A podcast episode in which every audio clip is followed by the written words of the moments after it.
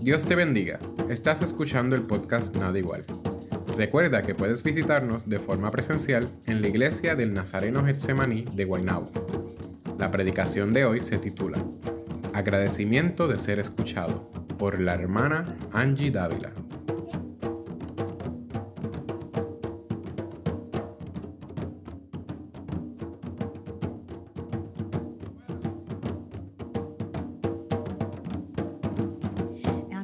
Señor me ha permitido estar, hace dos años que no me paro aquí al frente, más de dos años. Y en esos dos años he estado en varias iglesias, dos para ser más exacta, tres, cuatro, agua buena, hasta agua buena he llegado. Por la misericordia de Dios me ha permitido llegar allí, conocer muchos hermanos y predicar su palabra. Una vez una hermana bien pequeñita de esta iglesia, casi igual de grande que yo, me dijo que había tenido un sueño donde ella me veía parada en una plataforma hablándole a mucha gente y aún así yo seguía corriendo porque es hacer esto es mi talón de Aquiles, este es mi talón de Aquiles. Y ella está aquí en esta mañana. Gracias, Carmen Olga. Tristemente observo en esas iglesias que yo voy que cuando llegan al templo no oran. Cuando llegan al templo se alegran de verse, pero no llegan a orar.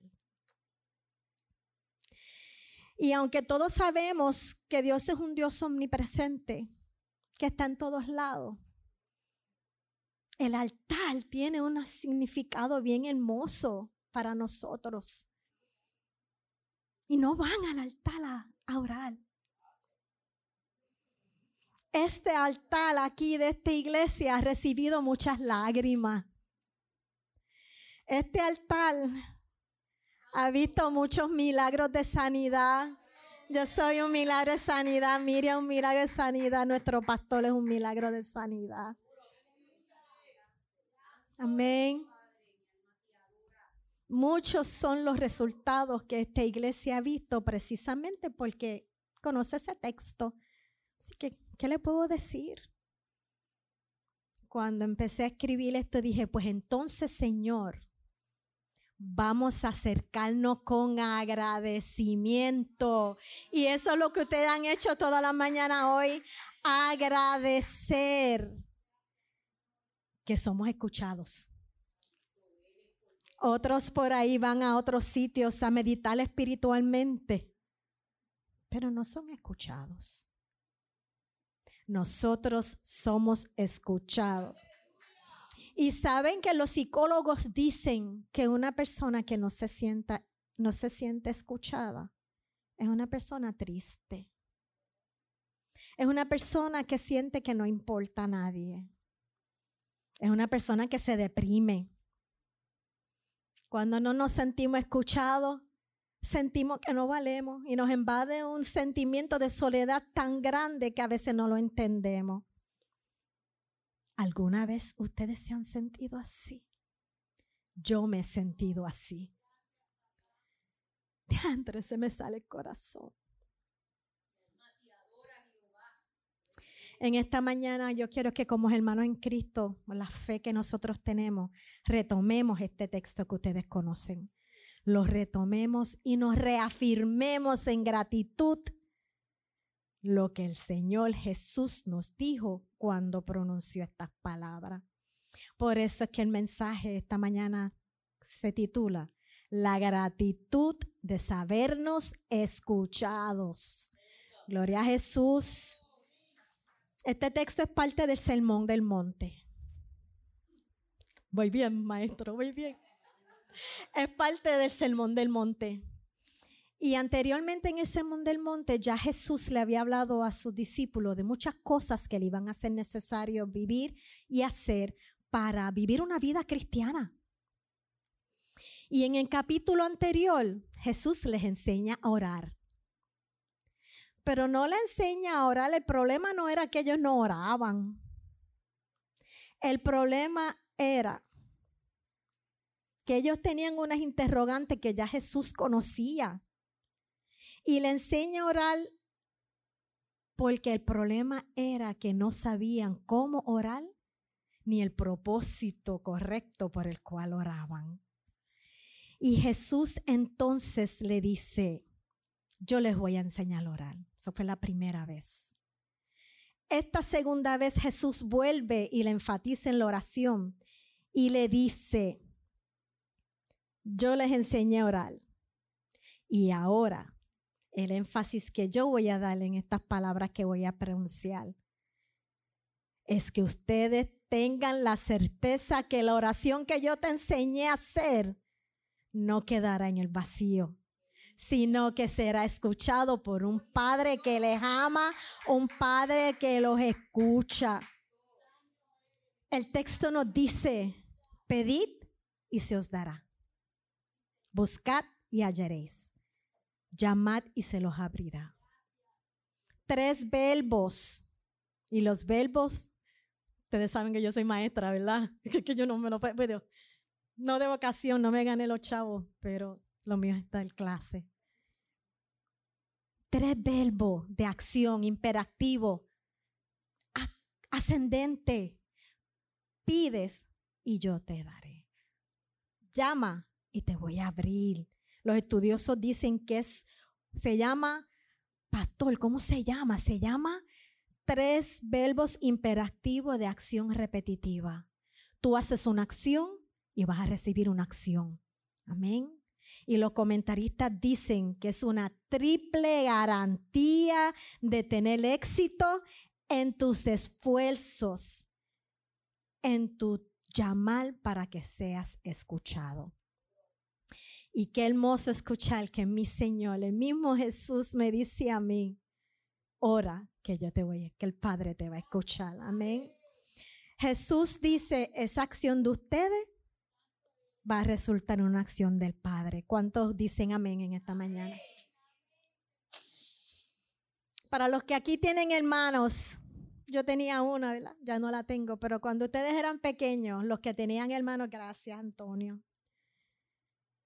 ¿Cuántas veces acaso ustedes le decían al hermanito o la hermanita, vete donde mami y pídele permiso que ya te oye a ti porque te quiere más? ¿Ah? Vete, vete donde mami, pídele permiso, pídele que nos deje ir, pídele que nos deje ir al party. Yo pedía ir al party de salsa, pero no tenía quien me pidiera permiso. ¿Qué les puedo decir? O cuántas veces íbamos donde mami y decíamos, mami, habla con el viejo para que me deje salir. Él te quiere, tú le haces cariñito y él te escucha para que me conteste. Y aunque sí hay muchos textos en la Biblia, y hoy ustedes lo ejercieron aquí, donde nos dice que como iglesia, como hermanos, pidamos juntos, que intercedamos los unos por los otros Hoy este texto lo que nos muestra que esos verbos son en primera persona. Ese texto te está diciendo que es a ti y a mí que nos compete ir delante del Señor a pedir. ¿Cuántas veces salimos corriendo a pedirle a la hermana X que ore por nosotros? Porque la oración de ella es más bonita. Porque tú oras mejor que ellos. Y a lo mejor esto no pasa aquí. Le pedimos a la hermana que ore por nosotros porque es más cómodo. Que ella invierta el tiempo. Hermano, perdóneme, pero esto fue lo que el Señor me dio. Es más fácil que otro ore por ti que tú presentarte delante de la presencia del Señor. Y es necesario en esta mañana que lo internalicemos los verbos de acción que vemos en este texto nos invita a que nosotros seamos consistentes en la oración, que nosotros toquemos, que nosotros llamemos, que nosotros vayamos al Señor. El Padre te dice, yo quiero, yo quiero relacionarme contigo, contigo. Ese tiempo entre tú y yo, te dice el Señor, es oro es oro. Y puede que pidamos los refuerzos porque a veces nos cansamos, ¿verdad que sí? Somos seres humanos y nos cansamos. Y cuando el Señor no nos contesta, nosotros los cristianos tenemos como una muletilla. El Señor no nos contestó y cuando no nos contesta, pues un no. No nos cansemos de pedir hasta que no tengamos la certeza que es un no. Porque como vamos a ver más adelante, sí, a veces el Señor dice que no.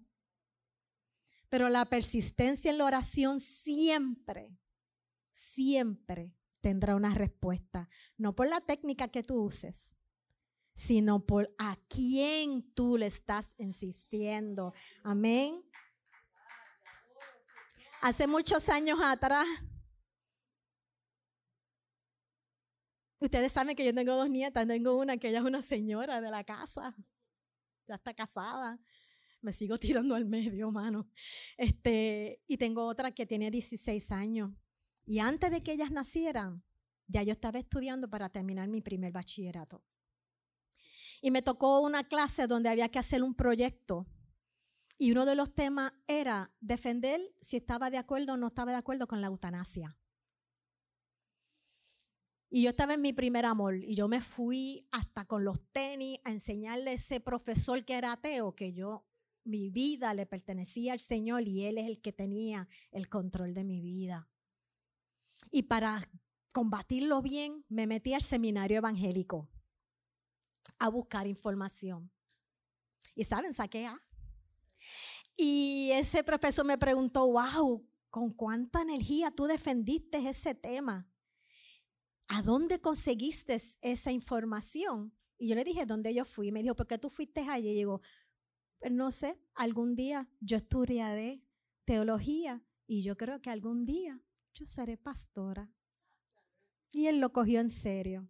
Así que oraciones grandes, profundas, largas y oraciones o palabras que tú profesas con tu boca que ni siquiera sabes que es una oración, el Señor te coge en serio. El Señor te escucha. ¿Cuánto le adoran en esta mañana? Porque todo aquel que pide recibe, el que busca halla y al que llama se le abrirá cuando hice el research que me enseñó mi hermano Frankie, Frankie me, Frankie me, me, me introdujo a un programa que se llama Logos. Y Logos es un mundo. Tú te metes ahí a estudiar la palabra y tú no encuentras cómo salir de ahí. es culpa de él. Culpa de él que me metió en este lío y culpa de Frankie que me pone a estudiar. Frankie, te quiero mucho. Dicen que cuando nosotros pidamos tenemos que pedir como el que pide limosna. El que pide limosna no es porque está pidiendo poca cosa, es que lo que está pide, de lo que está pidiendo depende su vida. Depende su vida para vivir. Depende su vida de que tú le dejes esa limosna para comer, para llenar su cuerpo. Cuando pidamos al Señor, que pidamos como es el limosnero que pide, porque tu espíritu y tu vida depende de lo que tú estás pidiendo. Cuando nos dice que busquemos porque vamos a hallar, ¿saben qué? Cuando nos quejamos de que no nos contesta la oración rápido, ustedes saben lo que pasa. Que en esa búsqueda insistente es donde Dios va ordenando tu vida es donde Dios va hablando a tu corazón. Es donde Dios te va enseñando. Es donde Dios te va cargando. Es donde Dios te va perdonando. Y cuando dice que toquemos y abramos las puertas, a veces nuestras actitudes cierran las puertas de Dios para con nosotros. Pero no porque Él la quiera cerrar, sino es que somos nosotros mismos que cerramos la puerta.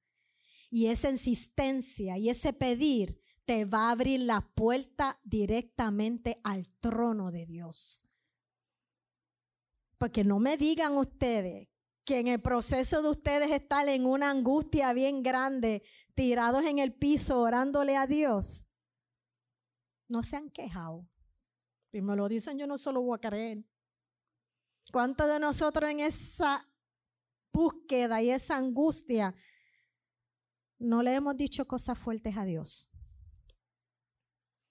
Pero gloria a Dios que Jesucristo intercede por ti, por mí, y el Señor no nos tome en cuenta ese coraje cuando vamos delante de Él. Yo me acuerdo cuando yo tuve a mami en un hospital. Mami ya no tragaba. Mami aspiraba y se le iba al pulmón. Siempre estaba con dificultad para respirar. Y yo tenía coral para pedir, ¿verdad? Una decisión difícil. ¿Le pongo el tubo gástrico para que siga viviendo o no le pongo el tubo gástrico? Se me ahoga y se me va a morir. Y en esa angustia de oración, mi hermana cae en otro hospital con un cáncer pancreático terminal y yo sola. Y no uno primero y otra después las dos a la misma vez. Y un día yo llegué a mi casa a cambiarme, a buscar ropa. Y tiré y llegué a casi tiré los motetes en el piso. Y cuando entré por la puerta me puse brava con Dios. Y le dije, con puño al aire y todo, me puse brava. Te voy a decir una cosa. Así le abre. Mira a ver qué vas a hacer, porque yo con las dos no puedo. Yo estoy cansada, yo no puedo con las dos. Cuando me di cuenta de lo que había hecho, me asusté y le pedí perdón. Pero qué bueno que Dios no me amonestó. Dios me escuchó, Dios me consoló. Yo pedí y yo lo encontré. Y Dios tuvo misericordia porque se llevó de las dos la más enferma que estaba. Me dejó la que yo iba a poder manejar. Yo busqué, yo pedí, yo busqué y yo hallé. Amén. Este texto, si lo leen bien, no dice que Dios te va a dar lo que tú estás pidiendo. Te dice que lo busques, que te va a dar, que lo vas a encontrar pero te va a dar lo que tú necesitas, no lo que estás pidiendo. Amén. Qué bueno estar en una iglesia que dice amén. Amén. Jesús nos pide que lo busquemos. Nosotros sabemos dónde está Jesús. ¿Dónde está Jesús sentado a la diestra del Padre? Pero nos dice que lo busquemos con la certeza, con el corazón. El Salmo 105 nos dice que busquemos siempre su rostro para que Él nos revele cuál es su voluntad para eso que estamos pidiendo, porque su voluntad es siempre agradable y buena. Dice Juan, y ahorita lo leímos, creo, si permaneces en mí y mis palabras permanecen en ti, pedid todo lo que quieres y será hecho. Pero ¿cómo permanecemos en el Señor? ¿Cómo Él permanece en ti? Andando con una vida llena del Espíritu Santo de Dios para que cuando pidamos lo que estamos pidiendo se nos dé. Amén. Un papá no le va a dar, un papá terrenal no le va a dar a un hijo una piedra. Dios es mejor. Jesús siempre le enseñaba a la gente con ejemplos que ellos pudieran manejar y le dice a sus discípulos que Dios no te va a dar por pan una piedra, no te va a dar una serpiente por un pez. Y digo, ¿y qué tiene que ver una piedra con un pan y un pez con una serpiente? Para ese tiempo, en la orilla de los ríos, habían unas piedritas así redondas que parecen los panecillos estos que usamos en ocasiones especiales. Dios no te va a dar una, una piedra si tú le pides pan para que tropieces y te hagas daño. No. Ellos eran pescadores y ellos pescaban, ¿verdad? Buscando peces y habían unas cosas en el agua que parecían una serpiente. Y si venían enredadas en esa, en esa red que ellos tiraban, los podían picar, los podían envenenar y podían morir porque eran bien peligrosas. Dios nunca te va a conceder ni una piedra para que tropieces y nunca te dará una serpiente que pudiese matarte físicamente, pero más importante, espiritualmente. Dios es justo y perfecto. Nosotros somos seres de maldad, pero en Él no hay maldad. De Él no sale nada malo. De Él no. Por lo que nunca, nunca lo que tú le pidas será dado con intención de hacerte daño.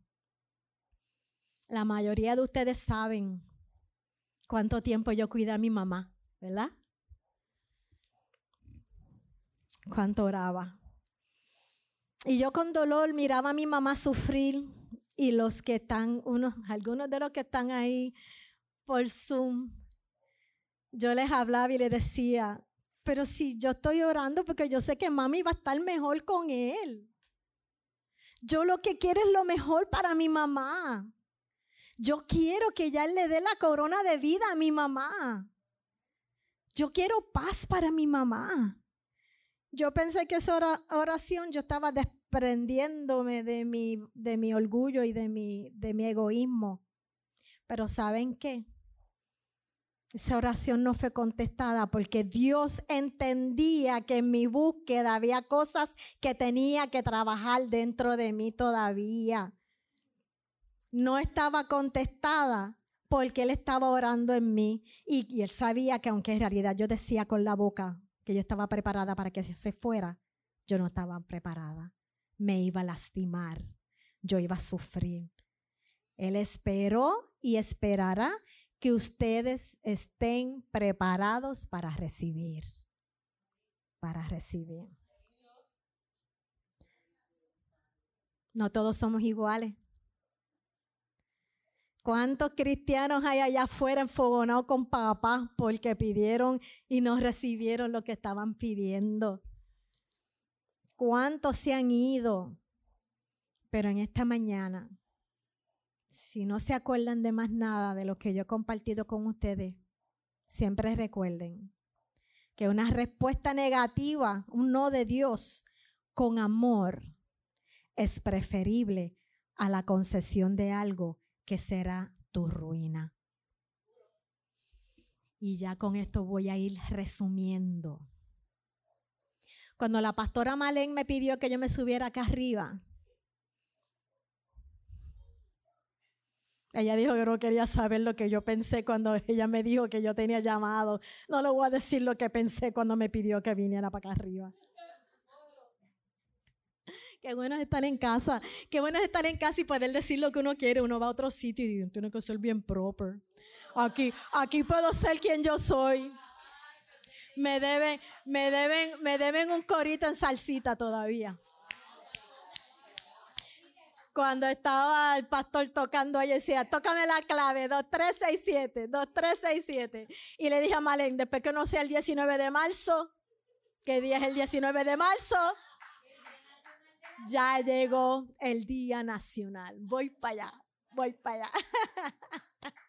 Mire, mi gente, cuando ella me, cuando ella me pidió que viniera acá, todavía no me había dado el tema. Y yo estaba trabajando con algo. Yo no lo iba a incluir pero mi corazón sigue latiendo a las millas y yo tengo que compartir con ustedes lo que yo comencé a trabajar.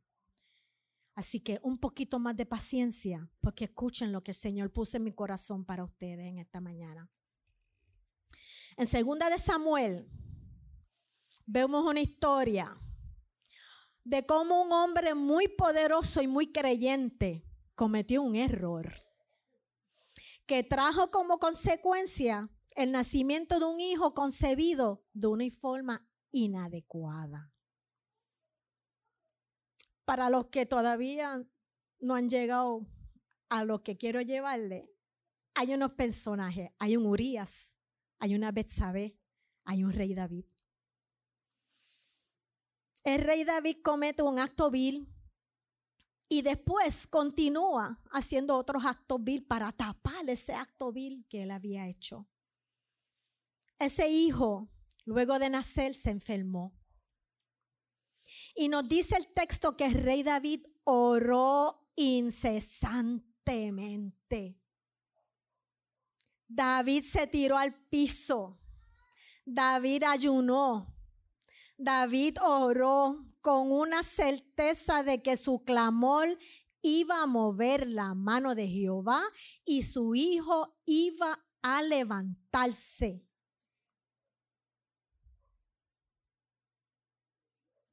Pero el niño se murió.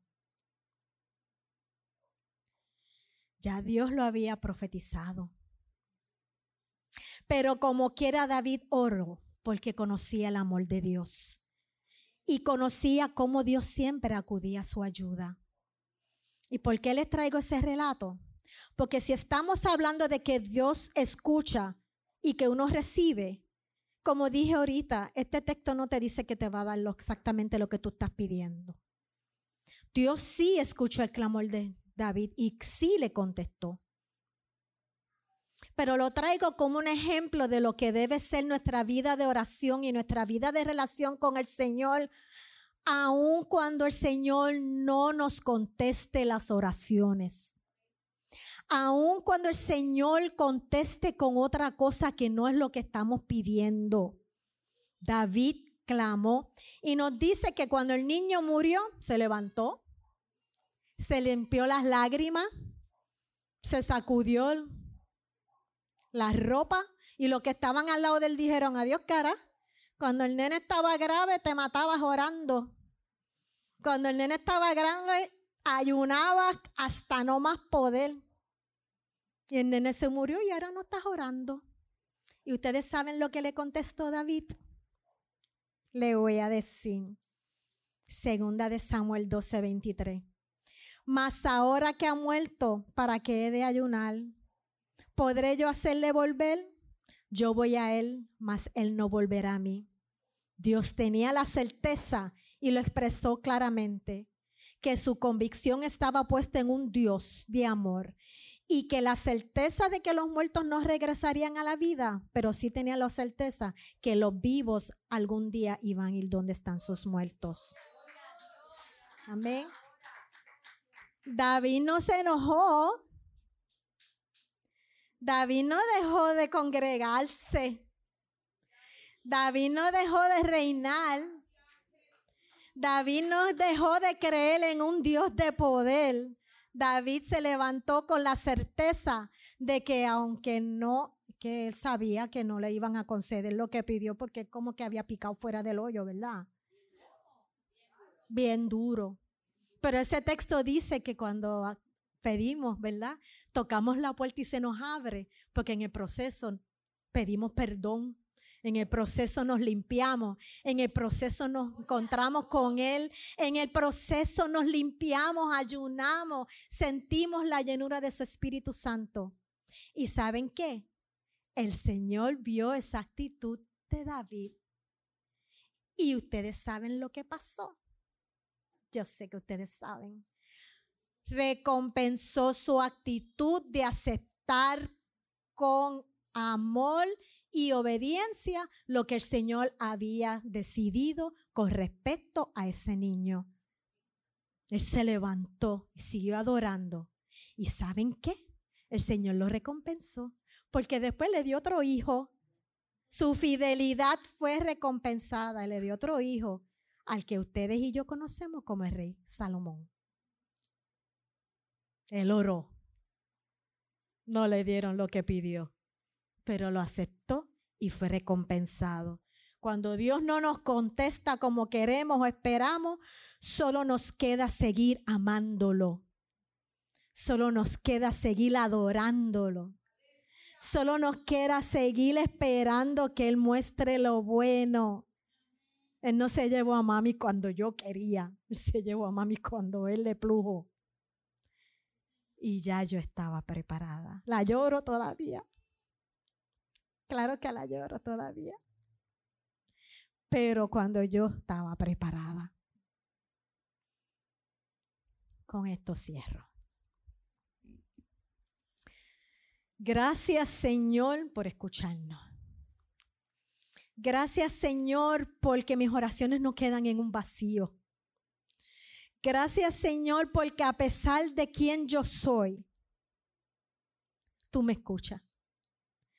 Gracias Señor porque a pesar de quien somos, nos recibes, nos abres y nos permites acercarnos a ti. Hoy nos queremos acercar a Él agradeciéndole, agradeciendo las peticiones otorgadas y agradeciendo las peticiones no otorgadas, reflexionando en los momentos difíciles. Así que en esta mañana, yo no sé en qué grupo tú estás, dos invitaciones. Una invitación, alaba a Dios y dale gracias, aleluya, por lo que contestó. Amén.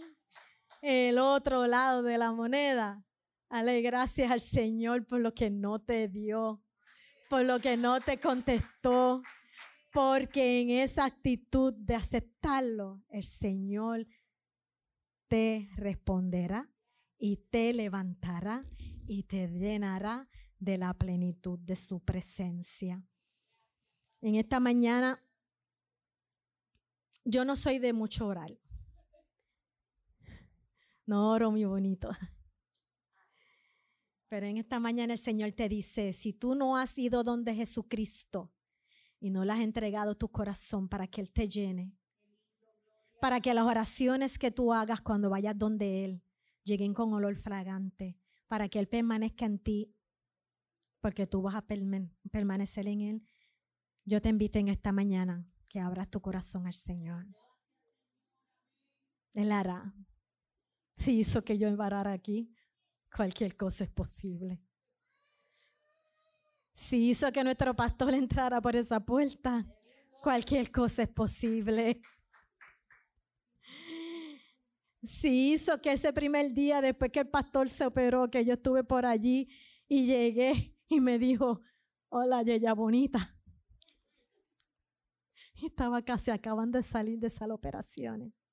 Puede hacer lo que sea en tu vida. Gracias, gracias, gracias Señor por escucharnos. Gracias Señor por escogernos como tus hijos. Gracias Señor por el privilegio y la seguridad de estar escuchado. Si usted ha sentido que hay veces que se entristece porque su oración no ha sido escuchada, traiga esa preocupación al Señor. Si no sabes orar, no importa, trae tu preocupación al Señor. Yo hice una oración pequeñita de que algún día iba a ser pastora y él lo cogió en serio. Hice una oración ferviente para que se llevara a mi mamá o que me ayudara a soportar la, la prueba y me escuchó. No importa cómo ores, es aquí en tu horas en esta mañana. Si tú quieres venir al altar y decirle al Señor, gracias, gracias, gracias. Aprendí de un pastor que yo tenía y que tengo. He tenido nada más que un pastor en estos treinta y pico de años. Que él no insiste en los llamados, porque el llamado lo hace el Señor. El llamado lo hace el Señor, no yo. Una sola palabra del Señor basta para arreglar el caos que tenemos en nuestro corazón. Una sola palabra del Señor basta para aliviar el caos que tienes en tu corazón. Solo te pide que creas y que aceptes, que pides, que busques, que llames, que Él va a hacer el milagro en ti. Te alabamos y te bendecimos, Señor, en esta mañana y te damos gracias. Desde que llegamos al templo te estamos dando gracias. Gracias porque tú eres un Dios de infinito poder porque tú eres un Dios de infinito amor, porque tú eres un Dios que rompe nuestros esquemas, que cuando nosotros oramos, que oramos porque pensamos que somos merecedores de que tú nos des lo que nosotros te estamos pidiendo, tú lo retrasas para poder arreglar nuestro corazón llenarnos de tu presencia y cambiarnos la visión y el pensamiento de que no es eso que yo estoy pidiendo lo que me conviene, sino lo que tú me vas a dar. Porque la oración es el vehículo que diste para yo sentir tu presencia. Porque la oración es la única forma que nos conectamos a través de tu Espíritu Santo directamente a tu trono. Y te damos gracias. En esta hora hay gente en el altar, Señor. Tú conoces cuál es la petición de su corazón. Tú conoces las veces que te tienen que dar gracias.